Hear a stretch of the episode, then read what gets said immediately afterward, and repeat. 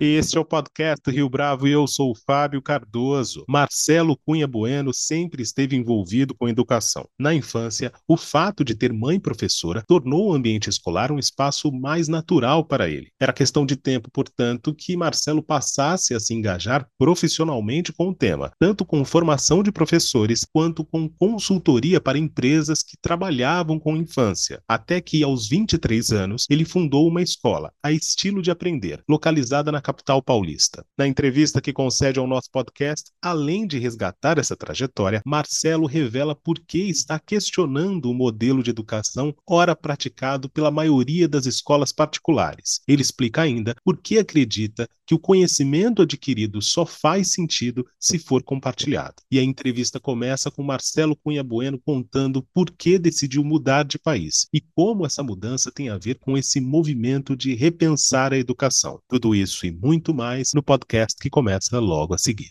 Marcelo Cunha Bueno, é um prazer tê-lo aqui conosco no podcast Rio Bravo. Muito obrigado pela sua participação.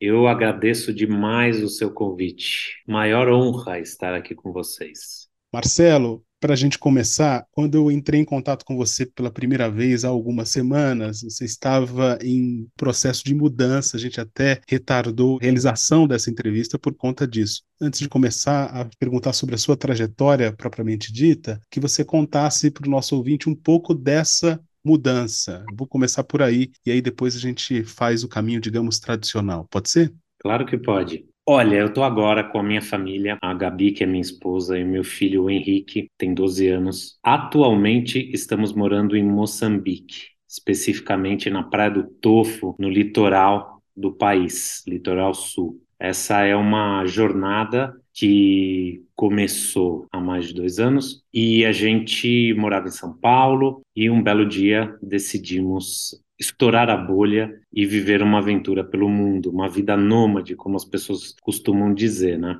Fomos primeiro para a Ásia e moramos em Bali um tempo, depois estivemos na Tailândia, na Malásia, no Nepal, fomos até o Everest, caminhamos meses pela Índia, estivemos no Vietnã, no Camboja, e um dia a gente decidiu que estava ficando pequena a Ásia, então agora caímos aqui na África, especificamente em Moçambique. Essa é a nossa vida, assim, uma vida pelo mundo. Esse desejo de querer romper a bolha, de ir além do seu uh, habitat natural, por assim dizer, tem a ver com a sua trajetória como educador, correto? Ah, tem muito a ver, né? Porque para mim a educação é uma viagem para dentro, sabe? É, fazer educação é um processo de autoconhecimento, porque eu sempre digo o seguinte: a gente não ensina o que a gente sabe, a gente ensina o que a gente é. Portanto, o processo de autoconhecimento, de descoberta daquilo que a gente carrega dentro, ele liberta o nosso conhecimento para que ele seja do mundo. Então,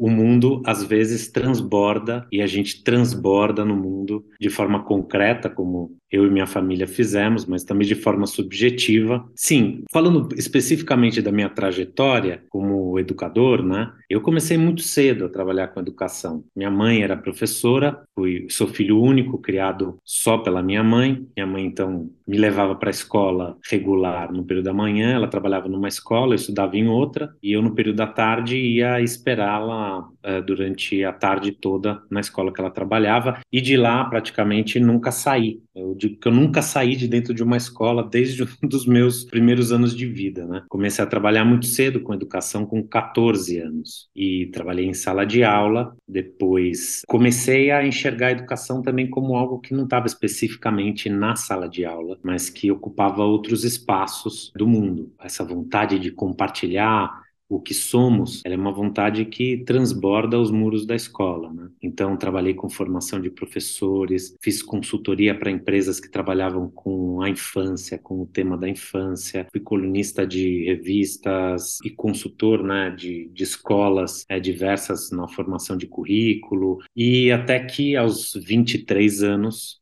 fundei uma escola em São Paulo que se chama Estilo de Aprender, é uma escola que fica lá na Zona Oeste de São Paulo, uma escola particular, que, que tem educação infantil e fundamental 1, e lá dediquei 20 anos mais é, da minha vida a esta escola, que é um lugar muito maravilhoso, e chegou um momento que, quando eu já não me reconhecia mais como pessoa e sim como instituição, eu disse, cara, é hora de sair, né? É hora de ir para o mundo de novo, é hora de aprender. Eu não sei, não tem jeito. Eu acho que a gente, quando faz uma coisa e, e aquela coisa é a única coisa que você sabe fazer na vida, de alguma maneira você se torna ela. E se você não arejar um pouco, se você não criar fissuras, se você não, é, não romper com, com esse padrão que acaba virando quase que automático, você acaba a chama acaba apagando. Sabe uma vela que você coloca o copo, abafa por falta de oxigênio? Aquilo que alimenta a chama também é capaz de tirar a sua vida. Eu me senti um pouco assim, que eu, se continuasse nesse lugar, perderia essa paixão.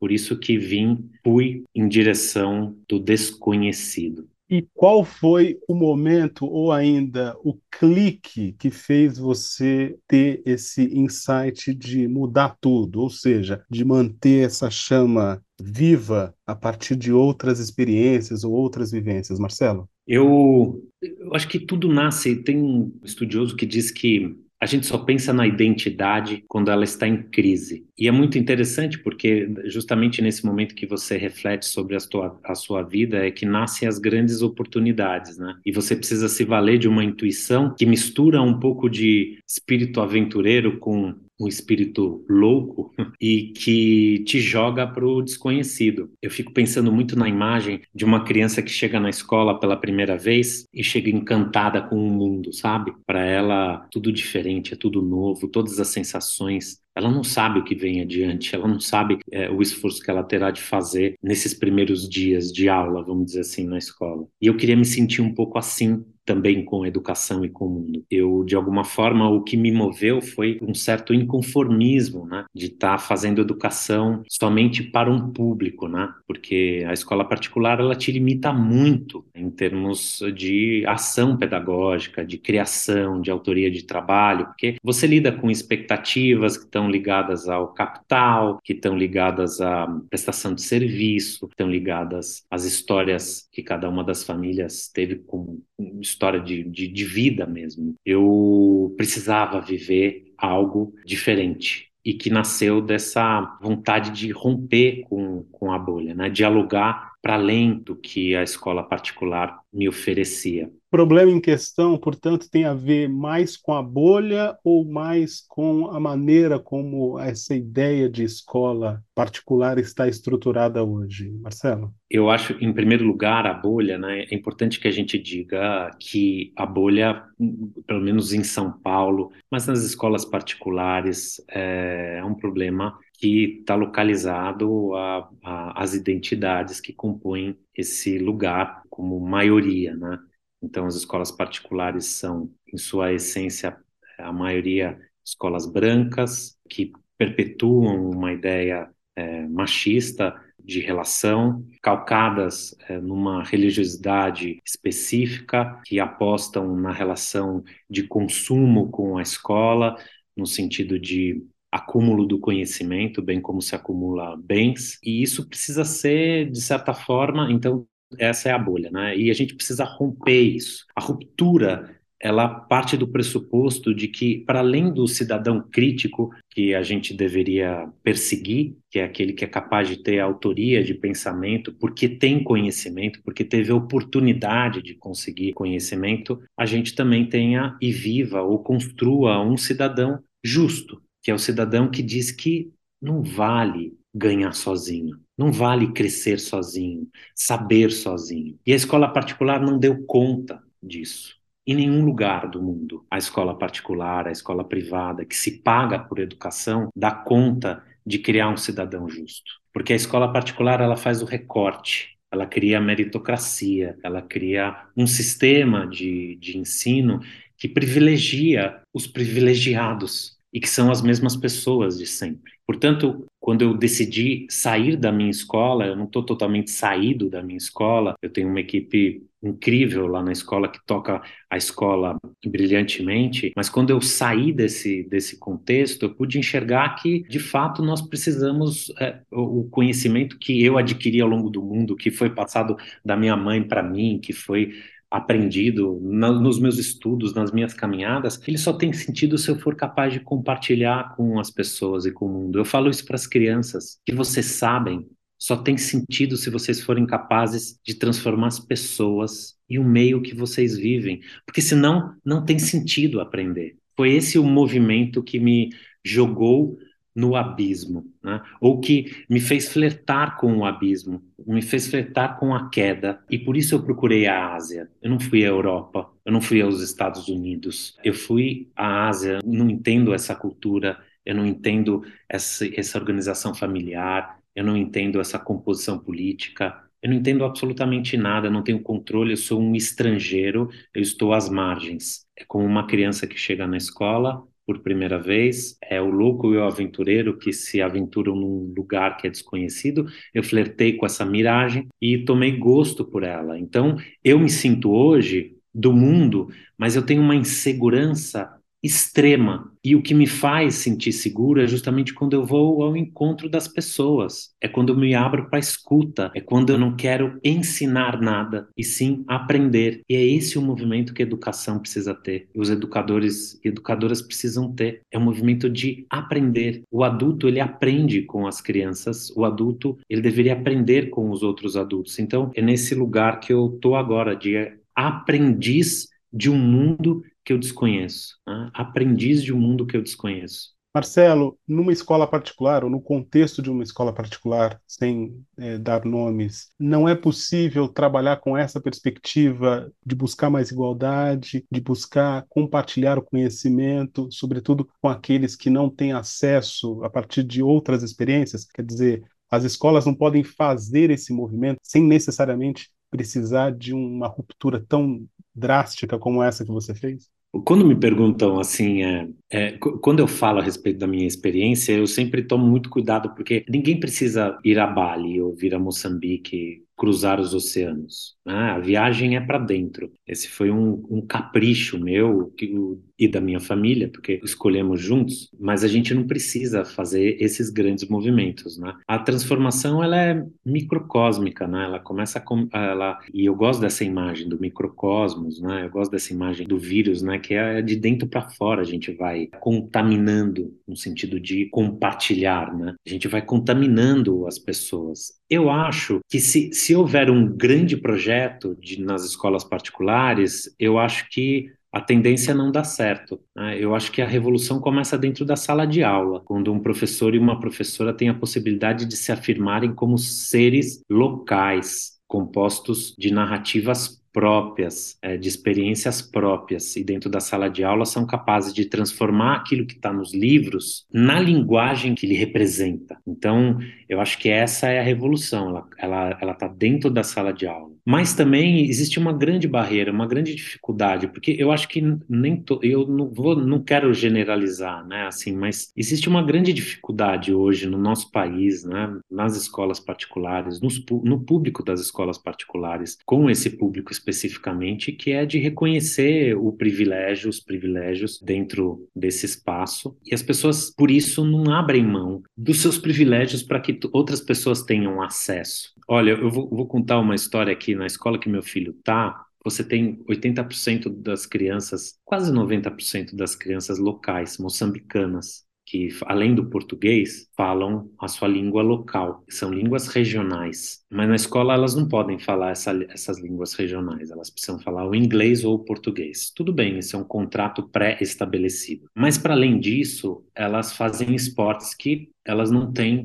identidade ou não, não se reconhecem nesse lugar e elas não podem praticar as danças que praticam na rua ou nos vilarejos, elas não podem praticar outros esportes que praticam uh, também uh, nos lugares públicos. Elas precisam praticar sempre os mesmos, que também não lhes representa. E mais, elas têm aula de um tal de business. Meu filho tem essa aula. Veja, business para montar projetos, projetos, por exemplo, de cuidado com rios e mananciais. A gente vive, a gente está numa região aqui super árida. A não ser que essa criança mude é, mais para frente, não, não, não tem rios e mananciais aqui. A não ser que ela mude e vá para outros lugares, ela talvez faça isso em outros lugares. Entende?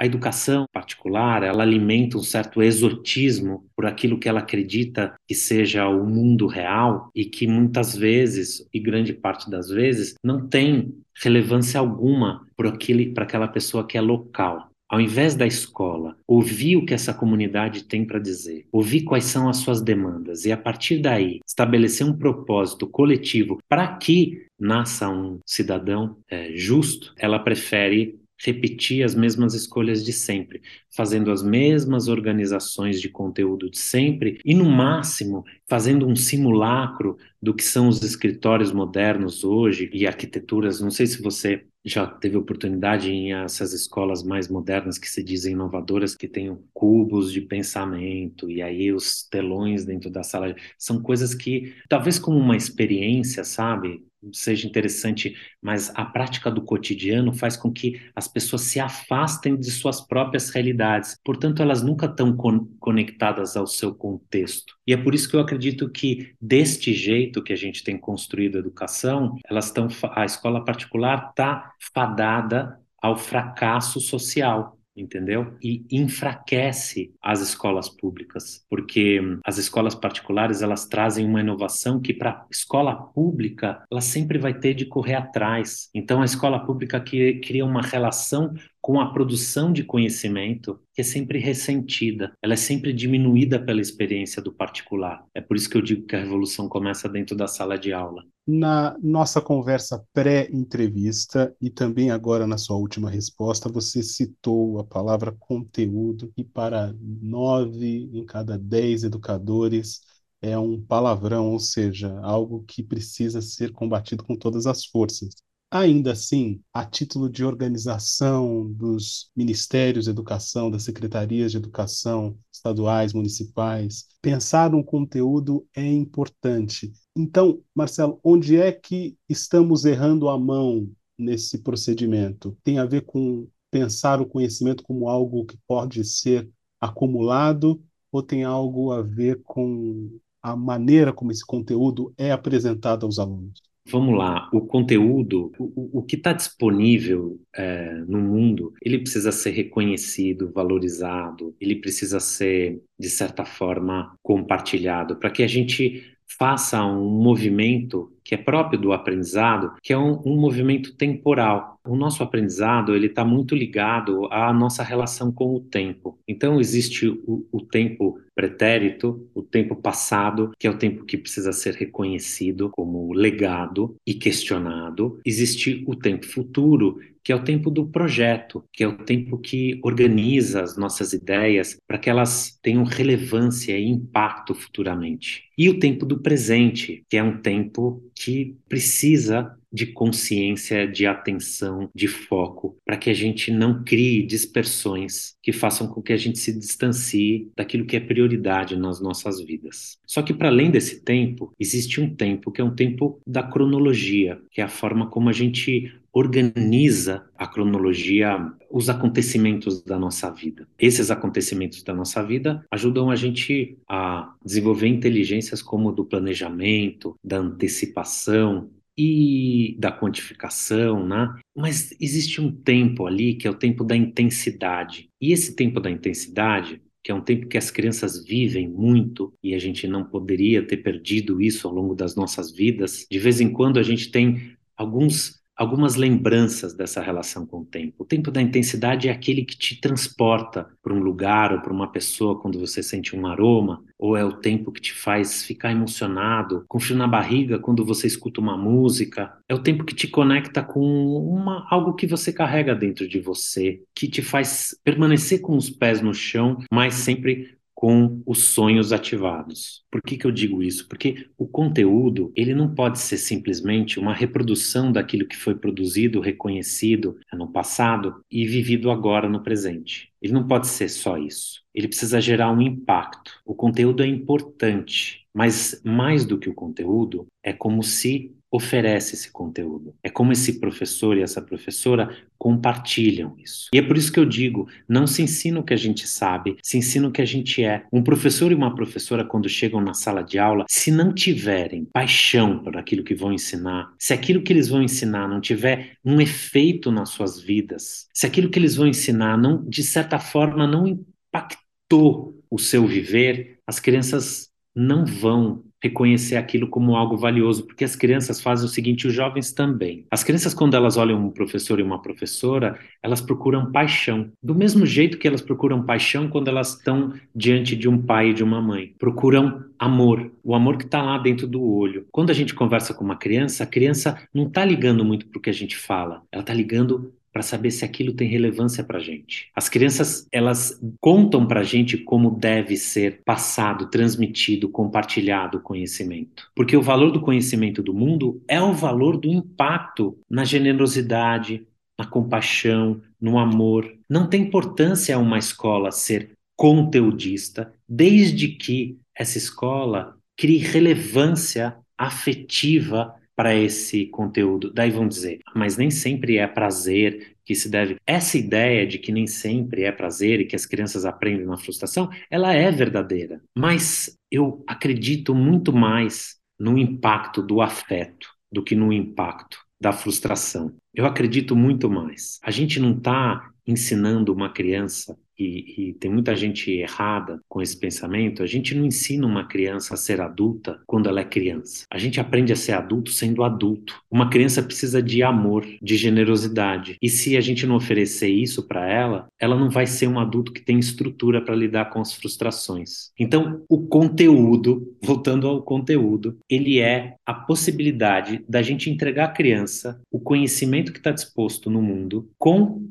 propósito. Sabe aquela pergunta que a gente fazia quando a gente estudava? Eu fazia muito isso. Para que, que eu vou aprender isso? Eu não vou usar isso. Todo mundo já fez essa pergunta. Eu não vou usar. E todo mundo é capaz de reconhecer algo que viveu na escola, no passado, e que de fato nunca usou. Então, é, esse é o conteúdo sem relevância. E é isso que a escola deveria limpar. Então não tem importância se a família escolheu uma escola que é muito conteudista, a outra escola que é muito tradicional, a outra que é muito técnica. Se houver um professor e uma professora que sabem o que fazem, gostam do que fazem e entendem que cada palavra, que cada olhar, que cada gesto, a partir do que fazem, é decisivo para a criança aprender, esse é o impacto que a gente quer. É esse o impacto que a gente quer. Apaixonem-se, professores e professoras, pelo que falam, pelo que ensinam, senão a gente não consegue transformar ninguém. Marcelo, no momento em que se fala tanto de inteligência artificial, chat GPT e outras tecnologias, é possível tratar de afeto em sala de aula? Não há uma contradição, digamos assim, de prioridades? Como é que você avalia isso na sua experiência fora do Brasil?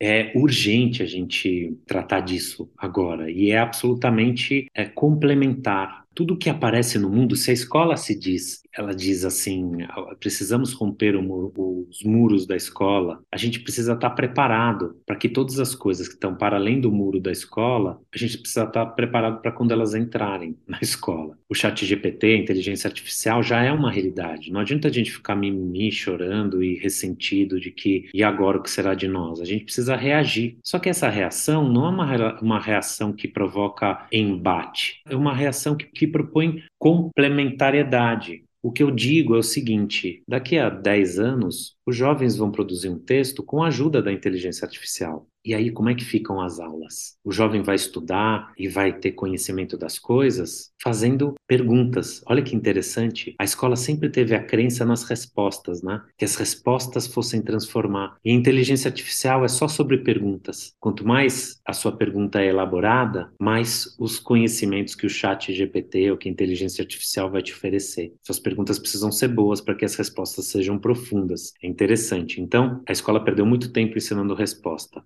Aí é uma dica. A escola precisa ensinar as crianças a fazerem perguntas, precisa ensinar os jovens a fazerem perguntas, para que eles possam se aprofundar em suas pesquisas, no seu conhecimento de mundo que a inteligência artificial vai trazer. Então, o que sobra para a escola, além de ensinar a fazer perguntas? Sobra o lado humano, sobra aquilo que nos é próprio, que é a humanidade, que é a generosidade, que é o afeto, que é o pertencimento, a importância, a atenção, a escuta, a empatia. Isso não pode ser da boca para fora. Isso não é uma matéria de escola. Isso é ética do humano. Para saber operar as máquinas, a gente precisa ter bons seres humanos. Então, a escola precisa ser esse lugar que vai escutar o que o jovem vai trazer de suas relações com a inteligência artificial e a partir daí a escola ser um núcleo que propaga projetos sociais de impactos sociais com a ajuda da inteligência artificial, com a empatia, com a ética, com o senso de justiça dos seres humanos que vão compor esse espaço. E para mim está muito claro que a escola não vai ser composta apenas por professores e professoras, por pedagogos. A escola vai ser e vai precisar ser um espaço múltiplo de cientistas, de jornalistas, de pessoas que falam sobre saúde, de pessoas que vão falar sobre o meio ambiente, de pessoas que falam sobre questões sociais, de pessoas de outros lugares, porque nós vamos falar de um espaço que vai ser não de fora para dentro, mas de dentro para fora. Então eu vejo com muito otimismo, mas eu só vejo com esse otimismo porque eu acho que isso pode fazer uma grande revolução nas escolas. E aí talvez as escolas particulares parem de conversar com seus próprios umbigos e comecem a conversar com o propósito social, sem exotismo. Marcelo, uma última pergunta, então. Você desempenha um papel bastante ativo nas mídias sociais, eu te acompanho no Instagram, onde você posta, comenta, analisa cenários. Você costuma receber ali demandas por soluções próximas desse ideal que você comentou conosco nessa entrevista, ou perguntas cujas respostas seriam mais imediatistas, do tipo soluções definitivas para a educação? Como é que você percebe isso? Hoje, o que eu tenho percebido é que as pessoas que estão comigo nessa jornada, que me escutam e que compartilham os estudos comigo, são pessoas que reconhecem que a transformação na educação, de novo, é de dentro para fora. A gente precisa olhar para dentro, para cada um, reavaliando os nossos propósitos. É preciso generosidade para se ensinar. É preciso ser generoso com aquilo que se aprendeu. É preciso ser generoso com o conteúdo. É preciso ser generoso com a escuta das pessoas. É preciso ser generoso em saber escutar. Então, eu acho que a grande demanda em relação ao meu trabalho é uma demanda que fala, poxa vida,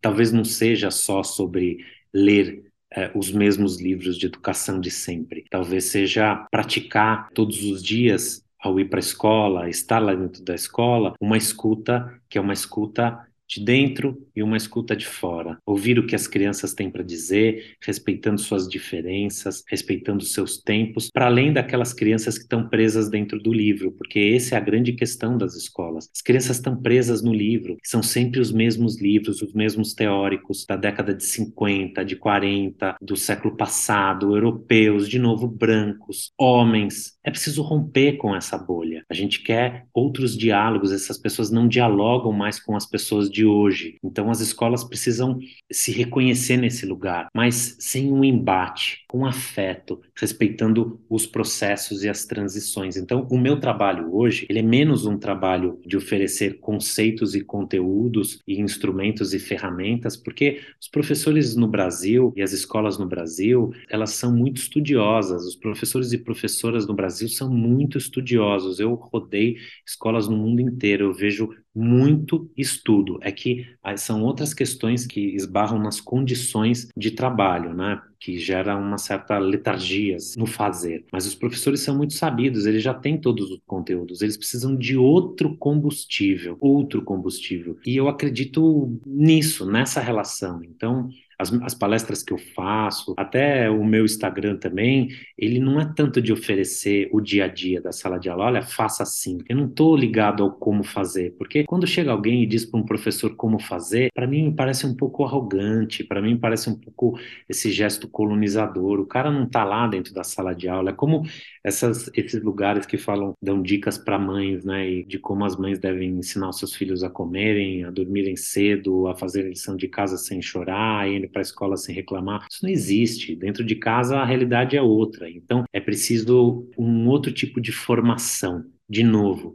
humana, generosa, contemplativa com os próprios conhecimentos. Eu queria só contar uma história que eu acho muito bonita, uma história balinesa, né? Que nós, seres humanos, enquanto a gente se achar maior que o mundo, enquanto a gente se achar maior que as pessoas, é como se a gente tivesse montado em cima do coco. E um coco seria o mundo. Então, a gente é muito maior do que o mundo. A gente pisa nesse coco como se a gente tivesse domínio de tudo. Mas se a gente se abre ao conhecimento, o mundo começa a ficar grande e a gente sempre olha para esse mundo e fala: "Nossa, o quanto eu ainda preciso aprender. Então, o aprendizado, ele é um caminho que te coloca num lugar muito específico, um lugar pequeno, miúdo, diante da grandiosidade do conhecimento, da grandiosidade do mundo. Então, quando a gente reconhece o valor que tem o aprendizado, a gente entende que o mundo tem muito a nos oferecer e só assim a gente vai ser capaz de respeitar o mundo. E o mundo aqui que eu estou falando é o mundo natural, social, é todo um mundo. Eu acho muito bonita essa história e o meu trabalho ele vai um pouco ao encontro desse repertório afetivo.